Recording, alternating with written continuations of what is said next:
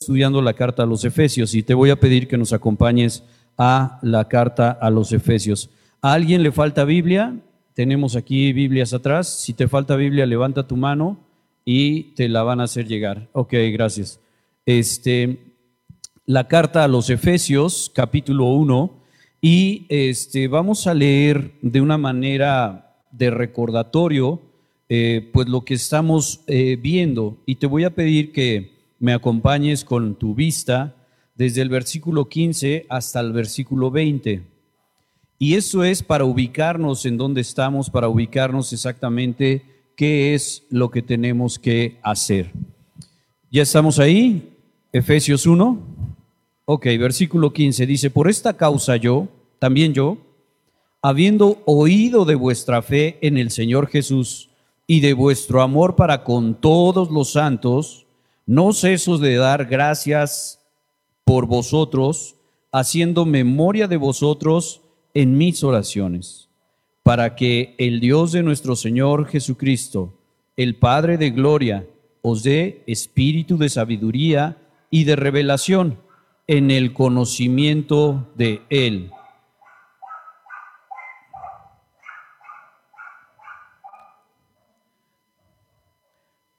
podemos esperar a que pase el perrito, no pasa nada. Alumbrando los ojos, y esto es muy importante, alumbrando los ojos de vuestro entendimiento, para que sepáis cuál es la esperanza a que Él os ha llamado y cuáles las riquezas de la gloria de su herencia en los santos y cuál la super, ¿cómo dice ahí? Supereminente grandeza de su poder para con nosotros los que creemos, según la operación del poder de su fuerza, la cual operó en Cristo resucitándole de los muertos y sentándole a la diestra en los lugares celestiales. Y ese mismo poder que operó en Cristo está operando en cada uno de nosotros, gracias a Dios por eso y por su misericordia. Pero hemos visto que nosotros no tenemos que estar apelando a un poder, sino tenemos que estar tomando toda la escritura en su conjunto. Y en muchos lugares se apela al poder de Dios y se apela a esto y el otro, pero no hay una enseñanza bíblica, no hay un compromiso con el Señor. Y esto es lo que buscamos aquí, eh, que pueda producir en tu vida y en mi vida un compromiso directo con Dios. Un compromiso no con la iglesia, no con los líderes, no con tu cónyuge, pero un compromiso tuyo hacia Dios. Y para eso, las semanas anteriores o la semana anterior, pudimos estar viendo y hablamos acerca de la fe y acerca del amor, que están en el versículo 15. Vamos a regresar ahí. Dice, por esta causa, también yo, está hablando Pablo y le está hablando a los eh, de la iglesia de Éfeso, por esta causa también yo, Pablo, no dice Pablo, pero es Pablo quien está hablando, habiendo oído de vuestra fe en el Señor Jesús, muy importante, no está haciendo una referencia a la fe en dones, a la fe en personas, a la fe en cualquier otra cosa, sino a su fe en quién? En el Señor Cristo Jesús.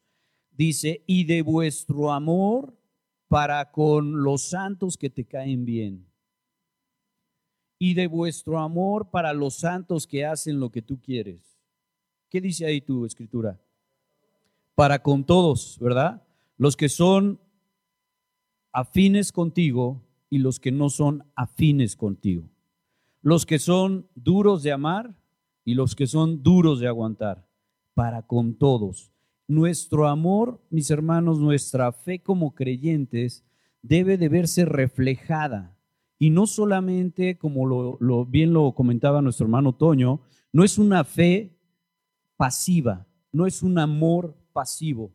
Sí, voy a quedarme en esta, ¿cómo le dijiste, Toño? Esta, eh, buscar esta espiritualidad, pero uso una palabra, zen, zen, este, me voy a quedar ahí y ya, al fin yo ya soy salvo, yo ya tengo la salvación, a mí ya no me importa lo demás. No, el amor y la fe deben estarse viendo en tu vida para que tú glorifiques a Dios. Ya no es un asunto de si mi esposo lo hace, si mi hijo lo hace, si mi papá lo hace, si el líder lo hace, si, si el servidor lo hace. Eso, eso ya, por favor, quítatelo de la mente, quítatelo de tu corazón. Lo más importante es que tu fe y tu amor se pueda reflejar para que glorifiques a Dios. No para que digan, oye, ese hermano qué amoroso es, ese hermano qué buena onda es, ese hermano qué fe tan fuerte tiene. No, para que glorifiquen al Señor Jesús a través de tu vida. Y eso estuvimos viendo la semana pasada. Y bueno, leímos, deja por favor una marca en Efesios, que va a ser nuestro pasaje ancla. Y, y vamos a Romanos 10, capítulo 10, versículo 17.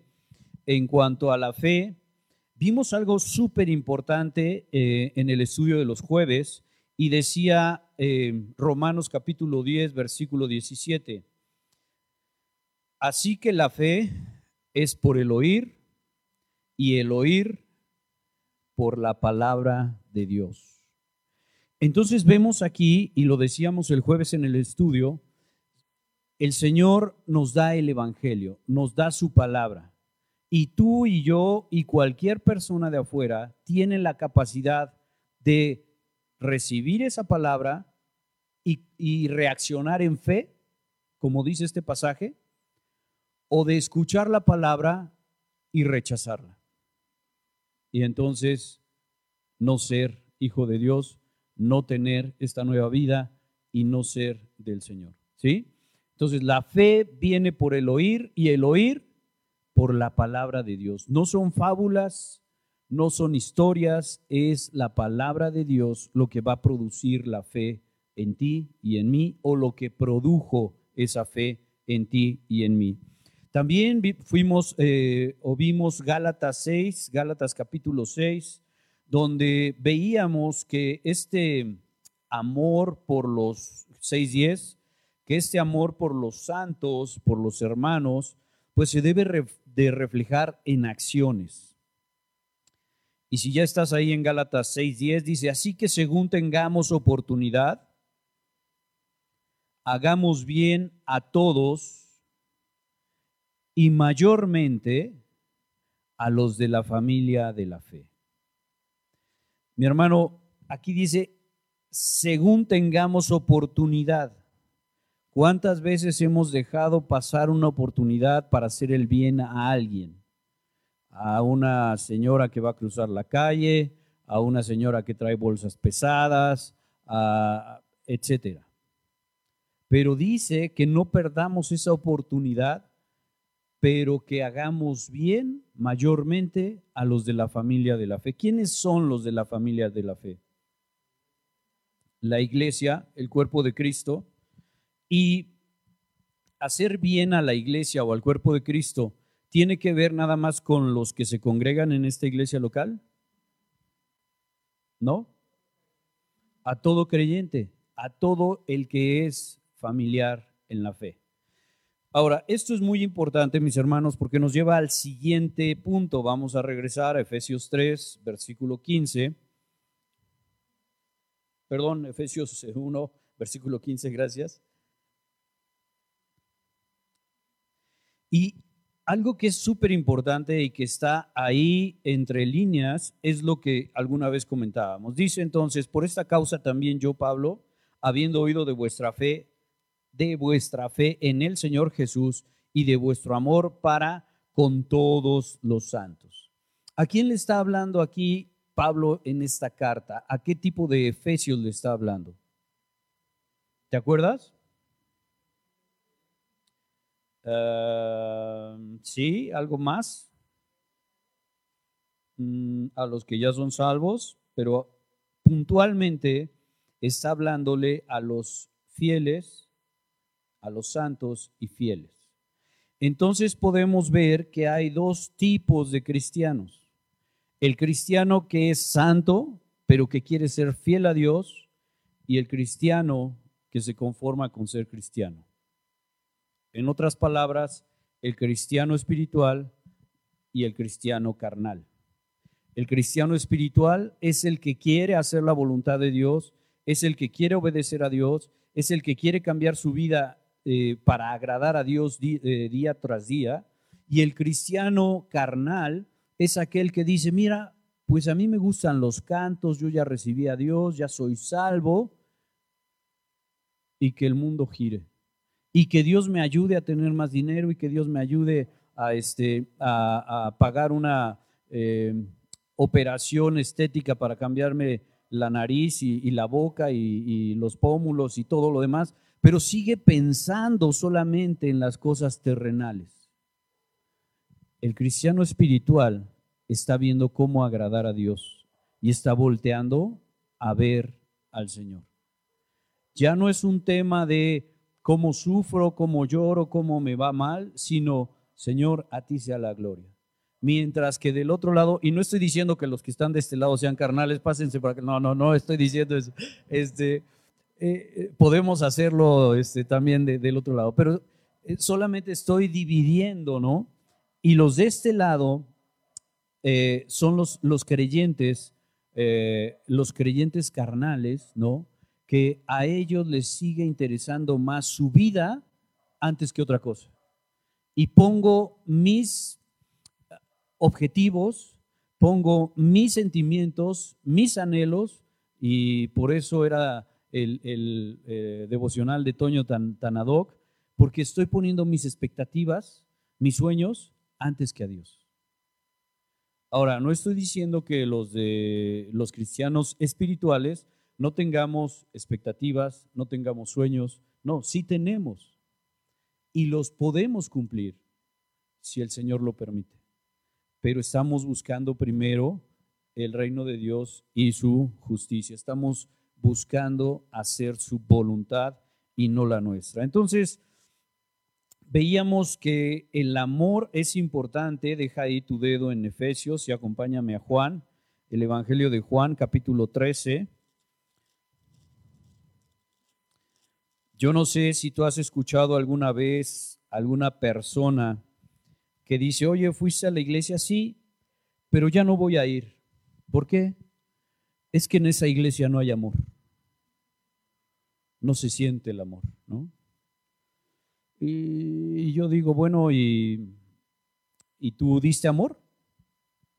Bueno, no es que yo iba llegando, pero pues no, no sentí nada de amor, entonces yo ya mejor me voy. Mira lo que dice 34 y 35 de Juan capítulo 13, versículo 34 y 35. Si tu Biblia está en colores, esto está en rojo, y quiere decir que Jesucristo está hablando, Jesucristo está diciendo estas cosas. Dice, un mandamiento nuevo os doy que os améis unos a otros como yo os he amado, que también os améis unos a otros. Hermano, ¿tú eres de los unos o tú eres de los otros? ¿Tienes que amar? No, es que yo, por eso, a ver, deja de dar tanto sombrerazo. ¿Eres de los unos o eres de los otros? Nuestro amor tiene que verse, tiene que palparse, tiene que ser real. Versículo 35. Hay, fíjate cómo la escritura es hermosa, porque hay siempre un objetivo, pero el objetivo no tiene que ver contigo o conmigo, sino tiene que ver con Dios. Dice, en esto conocerán todos que sois mis discípulos si tuviereis amor los unos con los otros en esto conocerán que son mis discípulos. Muy bien, entonces vamos a entrar en materia ahora sí en Efesios capítulo 3, regresa por favor. Y lo que estábamos viendo ahí en el capítulo, perdón, capítulo 1, versículo 16, lo que vamos a ver es lo siguiente. Pablo está diciendo en el principio del versículo 16, no ceso de dar gracias por vosotros. ¿Así dice tu Biblia? ¿Cómo dicen otras versiones? No he dejado de dar gracias, ¿ok? No cesar, ¿ok? Constantemente. No cesar es no dejar de hacerlo, ¿sí? Mi pregunta, hermano, es, ¿tú das gracias a Dios constantemente por los hermanos? ¿Por cada uno de los hermanos o por los hermanos en general? ¿O estás pidiendo a Dios que le cambie la forma de ser a Javier porque ya no lo aguantas? ¿O estás pidiendo que, que Meni eh, se ponga más blanco porque no lo aguantas? ¿O que yo me quite la barba y también me haga más blanco? ¿O que el hermano que está eh, acomodando las sillas tenga más visión y pueda ponerlas más separadas?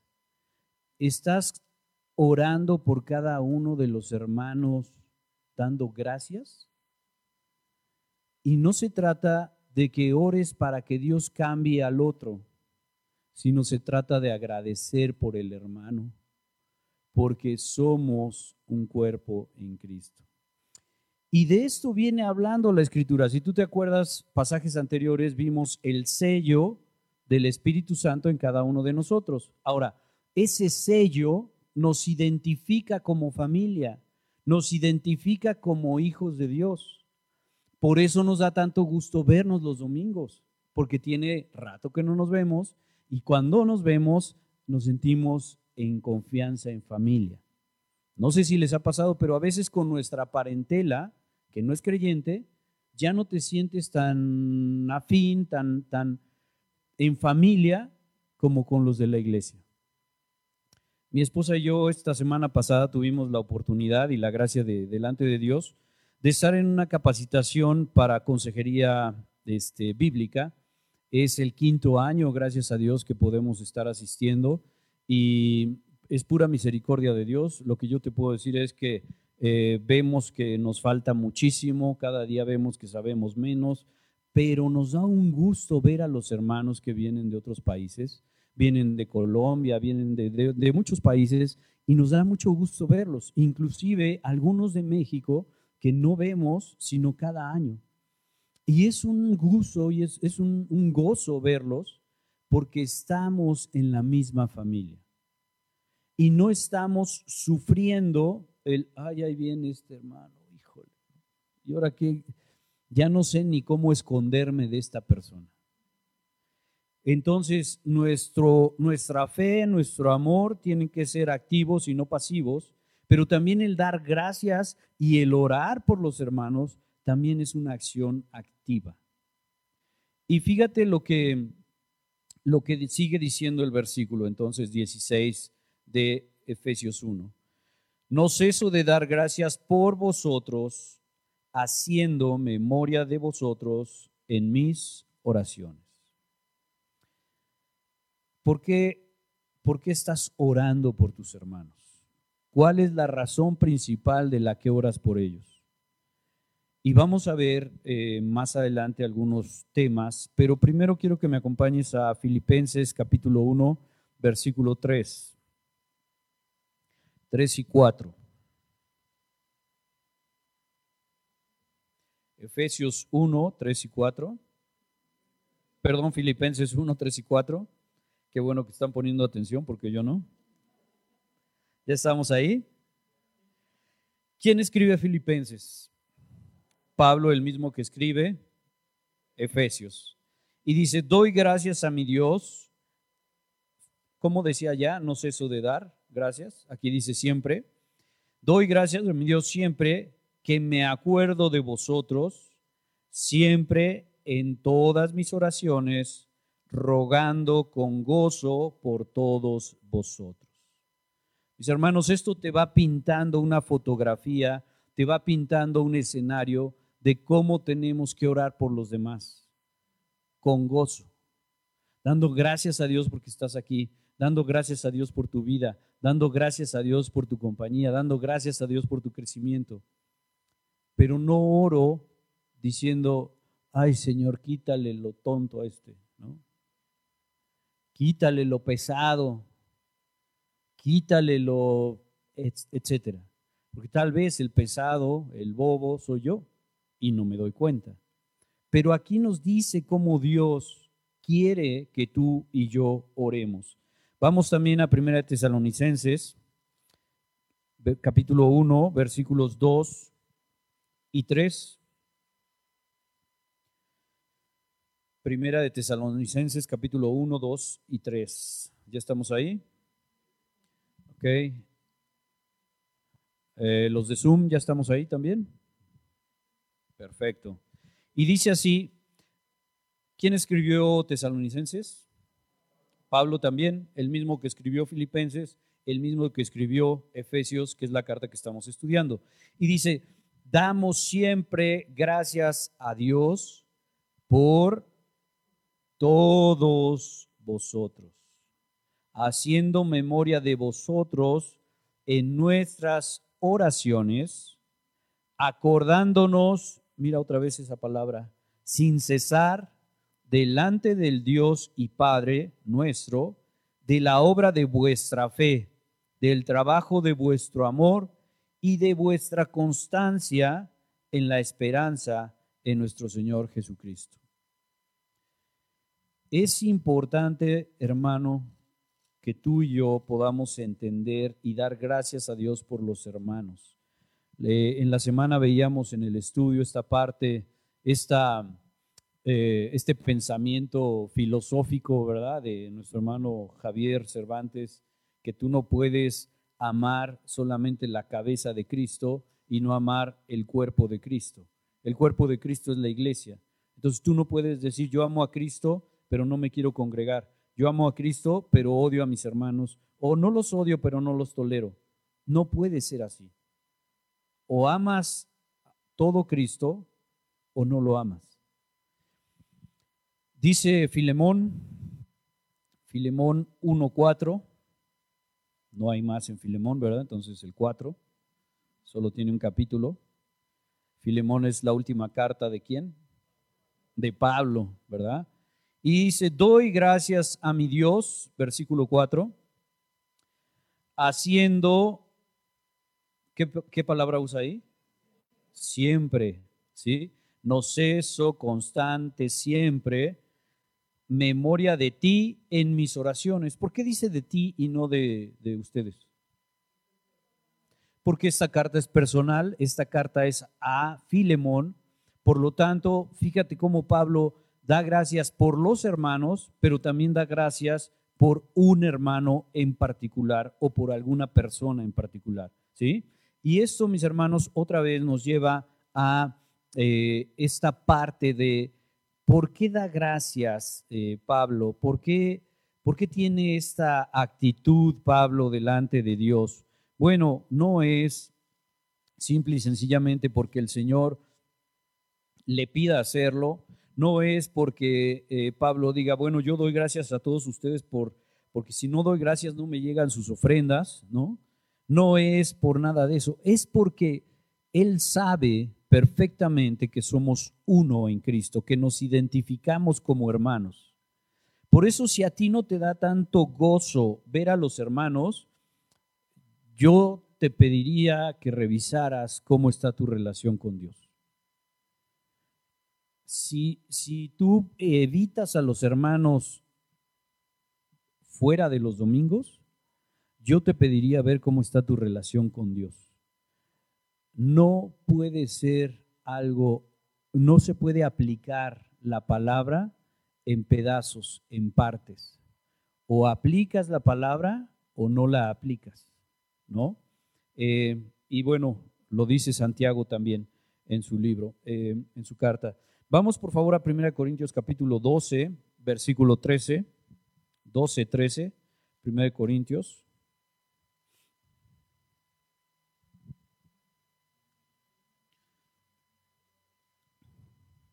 Y no sé, tal vez tú has pensado que el estar en una iglesia local es importante, pero no es tan relevante porque al final pues vamos a estar con nuestro Dios. Y sí, vamos a estar con Él. Pero te tengo una noticia, vas a estar con hermanos por la eternidad también. Entonces, si aquí no los toleras, pues tu castigo va a ser eterno, mi hermano. ¿Qué dice 1 Corintios 12, 13? Porque por un solo espíritu con E mayúscula Esto quiere decir, ¿cuál espíritu? El Espíritu Santo, el Espíritu de Dios, porque por un solo espíritu fuimos todos bautizados en un cuerpo. ¿Cuál es ese cuerpo, mi hermano? El cuerpo de Cristo es la iglesia. Sean judíos o griegos, sean esclavos o libres, y a todos se nos dio a beber de un mismo espíritu. Una vez estaba compartiendo yo este, un estudio y venía este pasaje y una señora ya muy grande leyó y, y decía, si todos fuimos bautizados en un cuerpo, sean judíos o gringos, sean esclavos o libres. También aplica, pero no es lo que dice la palabra, ¿verdad? Pero lo que está diciendo es, todo aquel que ha recibido a Cristo ya fue bautizado, ya fue puesto en el cuerpo de Cristo, en la iglesia. Y por eso hay esa unidad. Mira lo que dice Gálatas 3:8. Hermano, yo sé que estás hoy eh, moviendo tu Biblia y eso me da gusto. 3.28. 3.28, por favor. Gálatas 3.28. Para que la muevas más todavía. ¿Ya estamos ahí? Ok, dice, y ya no hay judío ni griego, no hay esclavo ni libre, no hay varón ni mujer, porque todos vosotros sois, ¿cuántos en Cristo? Uno en Cristo Jesús. Mi hermano, cuando Pablo habla de agradecer por la vida de los demás, de orar por la vida de los demás, es porque somos uno. No sé si tú entiendes que cuando mi hermano sufre, entonces yo sufro. Cuando mi hermano se goza, entonces yo me gozo. No puedo ser indiferente a lo que están viviendo los demás. ¿Por qué? Porque los amo, porque somos uno en Cristo. Y eso, mi hermano, te va a ti a ayudar a ver si realmente estamos en Cristo o si hacemos como que estamos en Cristo. Mira lo que dice el versículo 29, ahí mismo de Gálatas 3. Ah, y si vosotros sois de Cristo, no lo dije yo, lo dice la Escritura, ciertamente el linaje de Abraham sois y herederos según la promesa. Entonces, mi hermano, tú y yo tenemos que entender que estar en Cristo, que ver a Cristo, que dar gracias por los demás es una bendición.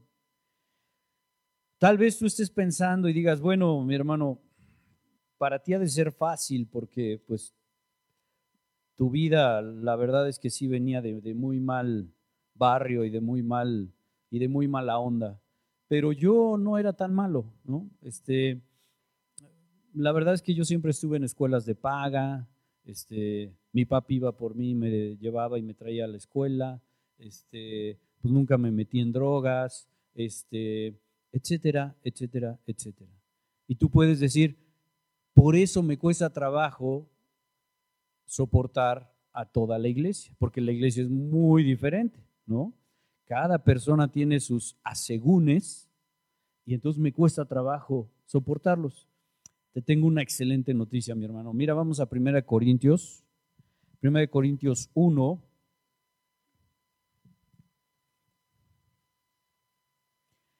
Desde el versículo 26 en adelante. Para todos aquellos que nos sentimos cortados a mano, para todos aquellos que nos sentimos la última Coca-Cola del desierto, para todos aquellos que se sienten, también dicen en el dicho, la última corona del estadio, ¿no? Este, o sea, la última cerveza del estadio. Fíjate lo que dice 1 Corintios 1, eh, 26 y 27. Pues mirad, hermanos, está hablando a creyentes, porque dice hermanos, vuestra vocación, que no sois muchos sabios en la carne, ni muchos poderosos, ni muchos nobles. Ah, caray, que no es nobleza haber estado en, en escuelas de paga. No. Y dice, sino que lo necio del mundo escogió Dios para avergonzar a los sabios y lo débil del mundo escogió Dios para avergonzar a lo fuerte Y lo vil del mundo y lo menospreciado escogió Dios, y lo que no es para deshacer lo que es, a fin de que nadie se jacte en su presencia. Hermano, ¿puedes tú dar gracias a Dios por los hermanos? Con la misma profundidad con la que das gracias a Dios porque nos sacó de aquí. Lo más vil, lo más necio, y Dios tuvo a bien venir a morir por nosotros en la persona de Jesucristo. Por lo tanto, mi hermano, cuando leemos en Efesios capítulo 1, versículo 16,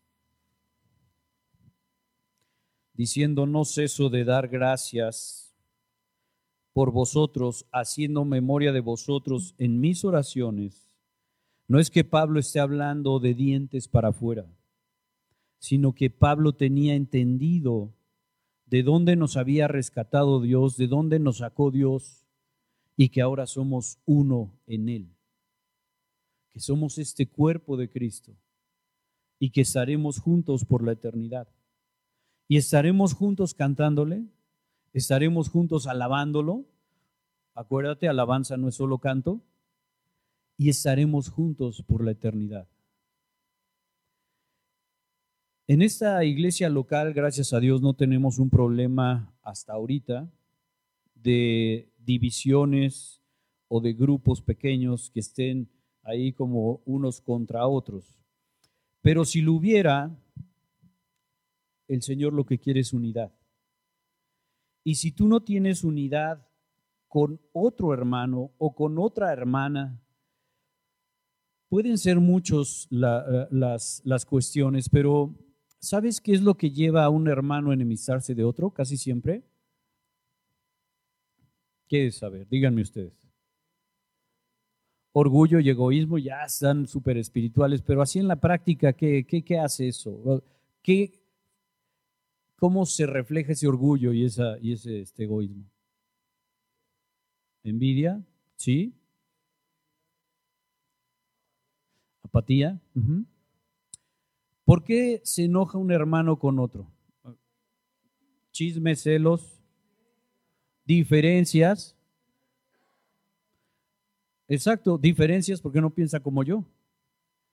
Pero una de las características más, más, más fuertes en la iglesia son los negocios. Es que yo le vendí un billet y ya no me lo pagó. Es que esa hermana me vendió un billet todo este, derretido. Y entonces me pinto la boca y me llega hasta el cachete. O, ¿no? Nuestros hermanos que son dentistas allá atrás y aquí también Javo, este, o fui al dentista y me dejó mal la muela. Brother, estaba destruida la muela. No que no quieras que te dejen una muela nueva, pero si tienes un problema, platica con el hermano. Y hay una serie de diferencias que tienen más que ver con lo terrenal, que efectivamente hace resurgir o hace ver nuestro orgullo, nuestra envidia, nuestros celos, nuestra envidia, nuestras diferencias. Pero en la iglesia del Señor mis hermanos, esas son pecatas minutas, esas son tonterías, porque vamos a estar juntos una eternidad, porque ya Dios nos rescató, porque ya Dios nos sacó de lo más vil y de lo más necio y de lo más feo del mundo, y ahora tú y yo estamos juntos. Mira lo que dice Efesios capítulo 4, versículos del 1 al 3. Y te acordarás que Efesios capítulo 1, 2 y 3 está hablando, bueno, capítulo 1 y 2, está hablando de esta nueva identidad en Cristo, está hablando de cosas eh, muy importantes a nivel de teología.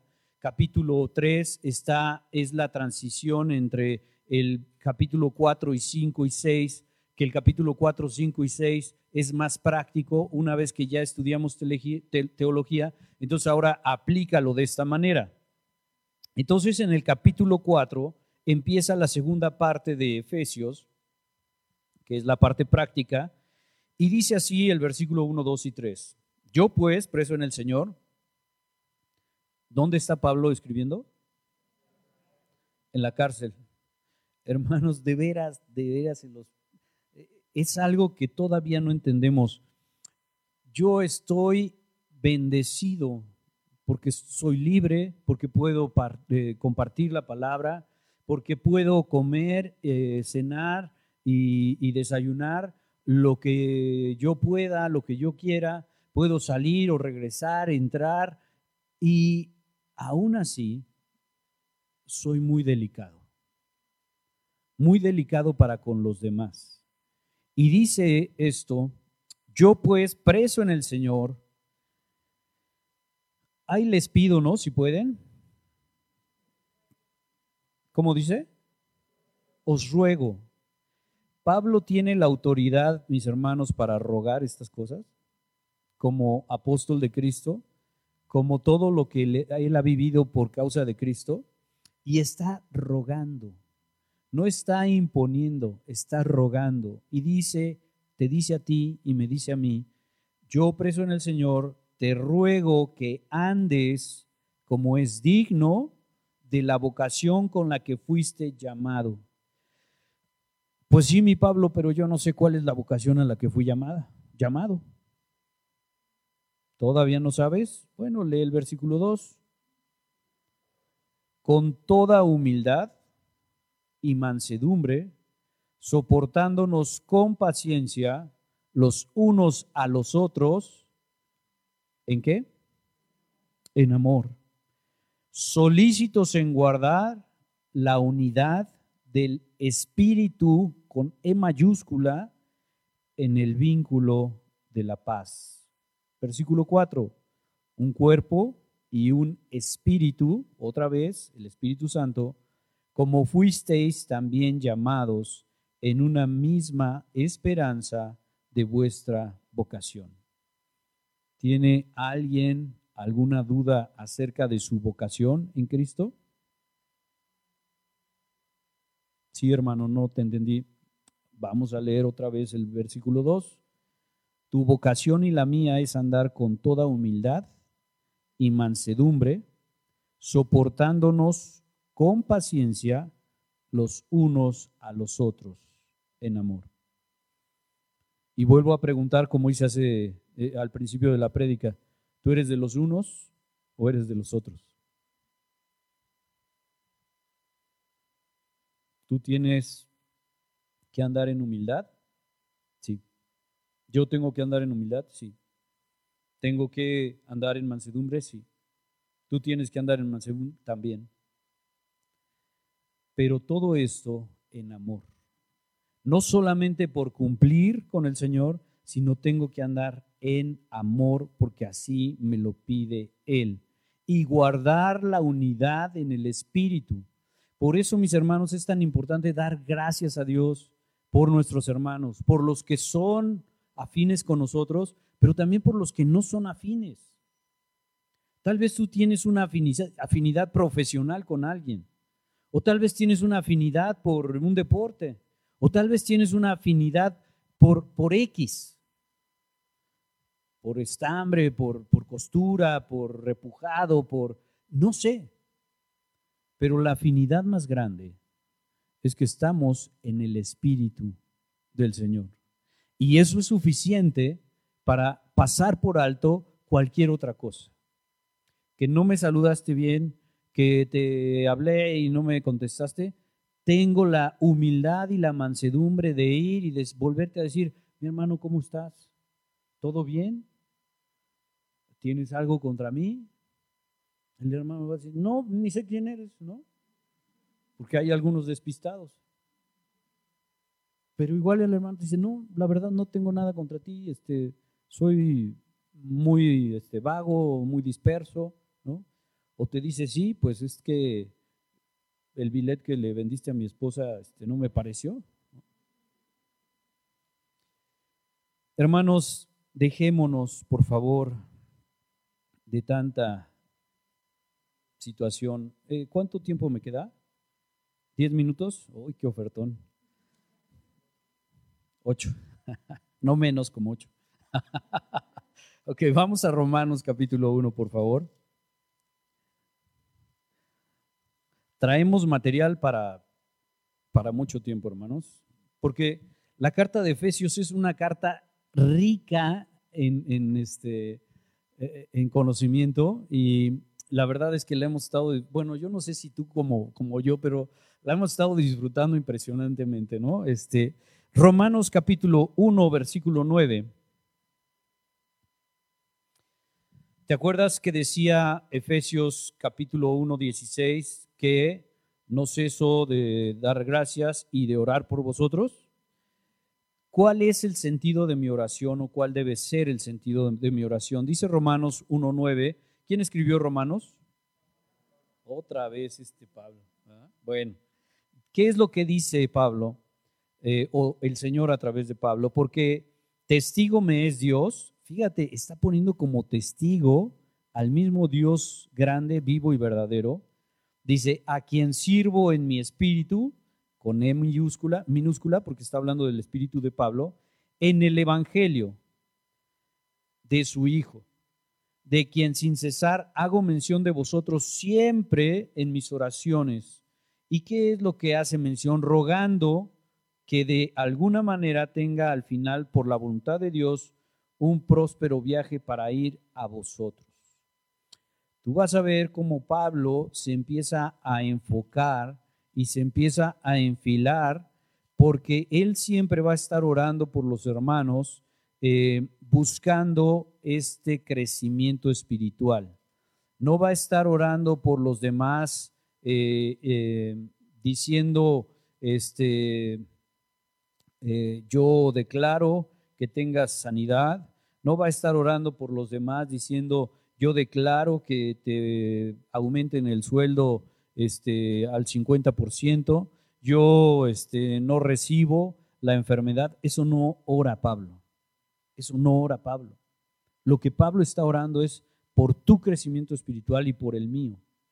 Lo mismo deberíamos, deberíamos estar haciendo por nuestros hermanos. Tal vez haya un hermano que pues no te cae tan bien y que tú ves su vida y dices, híjole, este hermano nada más pasa y ya huele a chuleta, ¿no? Porque anda en la carne. Este, ¿Podrías orar por él para que entienda la palabra de Dios? ¿Podrías orar por él para que sus ojos del entendimiento, como dice Efesios, sean abiertos? ¿Podrías orar por él para que Dios hable a su corazón? Eso es lo que tendríamos que estar haciendo. Dice Filipenses capítulo 1,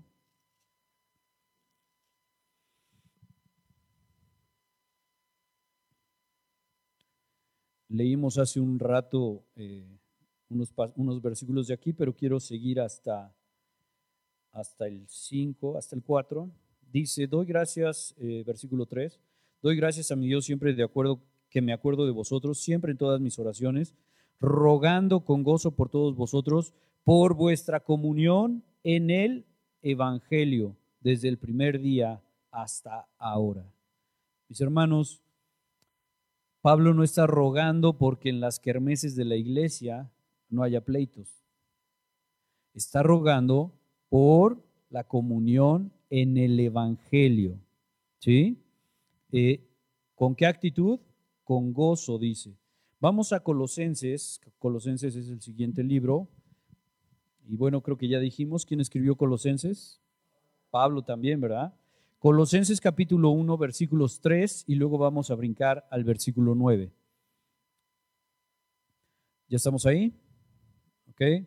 Dice, siempre orando por vosotros en el 3, damos gracias a Dios Padre de nuestro Señor Jesucristo y bueno, el 4 te reafirma lo que hemos estado viendo, habiendo oído de vuestra fe en Cristo Jesús y del amor que tenéis a todos los santos. Versículo 9.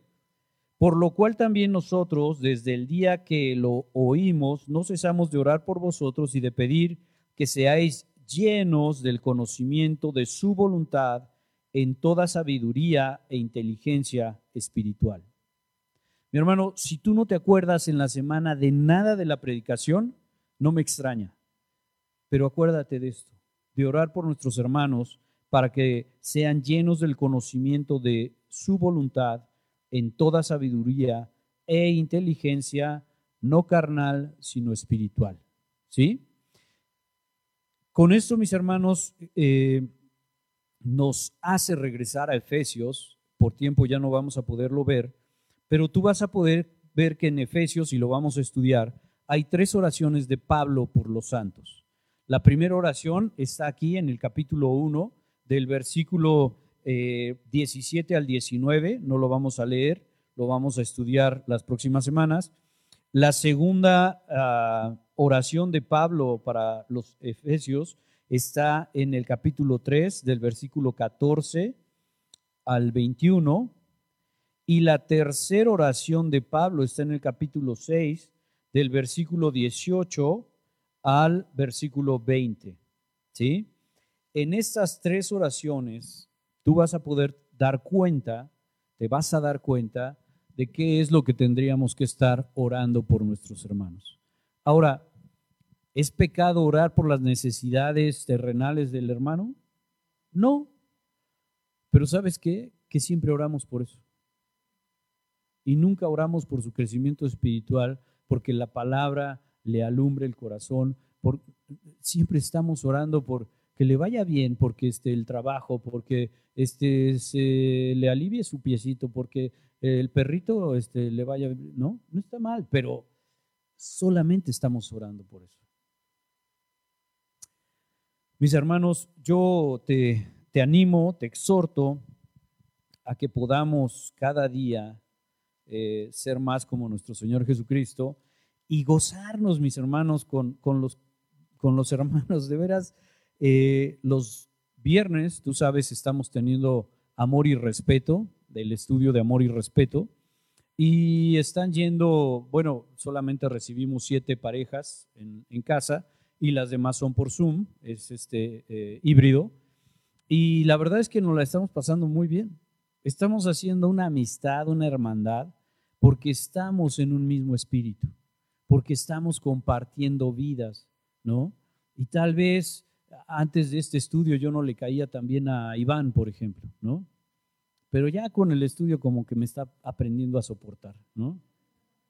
Entonces, mi hermano, otra vez, tu vida y la mía tienen que hablar de Jesús para glorificar su nombre, no para que tú seas glorificado o yo sea glorificado. Ya vimos fe, vimos amor, vimos dar gracias y vimos orar por los hermanos. Si tú quieres saber un poco más acerca de cómo orar por los hermanos, conéctate este jueves al estudio, que es a las ocho y media, y fíjate, estás a un clic del estudio.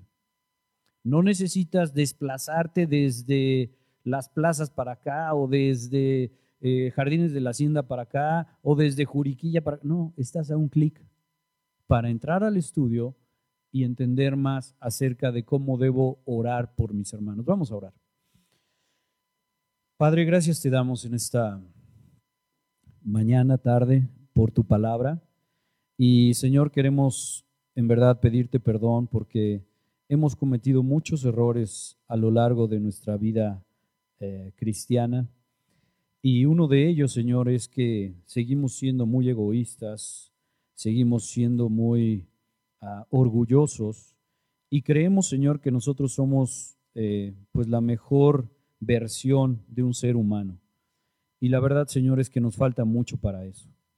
Queremos darte las gracias porque tú nos tomaste, nos rescataste y, Señor, no te importó cómo éramos. Tú has visto por nosotros y has enviado a tu Hijo Jesucristo a morir por cada uno de nosotros. Ayúdanos, Señor, a estar agradecidos contigo por todo lo que hiciste Dice tu palabra, Señor, que el que mucho se le perdona, mucho ama. Y es ahí donde vemos, Señor, realmente si estamos entendiendo que nosotros éramos pecadores, éramos tus enemigos y hacedores de maldad. Pero tú, Señor, has tenido a bien rescatarnos. Y eso, Señor, debe provocar en nosotros mucho amor para ti, para tu obra, para tu cuerpo que son los hermanos. Te pedimos, Señor, que nos permitas reflejar esta fe, que es una fe viva, una fe activa, este amor por los hermanos, eh, estar agradeciendo por la vida de cada uno de ellos, pero también, Señor, eh, orar de la forma correcta. Y en ese sentido, Señor, yo te quiero pedir por esta iglesia local, por todos los que estamos conectados, por todos los que hemos eh, estado aquí, para que tú nos permitas, Señor, entender cada día mejor tu palabra, entender cada día mejor tu persona para poderte agradar más. Que, Señor, tu nombre sea glorificado con mi vida, con mis pensamientos, con mis acciones. Quiero pedirte, Señor, que nos perdones también como nación porque hemos estado pecando contra ti. Y como Daniel oraba y pedía perdón por su nación, así lo hacemos hoy, Señor. Queremos pedirte que podamos seguir compartiendo el Evangelio para que más compatriotas puedan venir a ti y nuestra nación cambie, Señor, y cambie de una idolatría a seguirte a ti, al único Dios vivo y verdadero. Te damos las gracias por todo y te pedimos, Señor, para que abras nuestros ojos del entendimiento, para que podamos, Señor, agradecerte eh, esta vida eterna que nos das en ti. Quita de nosotros, Señor, toda distracción terrenal, eh, todo deseo terrenal que no nos lleva, Señor, a ningún lado eh, delante de ti, sino tal vez a pecar o tal vez a olvidarte o tal vez a ponerte en segundo lugar. Ayúdanos, Señor, a depender de ti a estar listos para hacer tu voluntad y te damos las gracias por tu misericordia. Te damos las gracias por el Espíritu Santo que mora en cada uno de los que ya creímos en tu Hijo Jesucristo. Y te damos las gracias, por supuesto, por Cristo, porque pues sin Él esto no hubiera sido posible, Señor. Gracias te damos en el nombre de Cristo. Oramos. Amén. Gracias.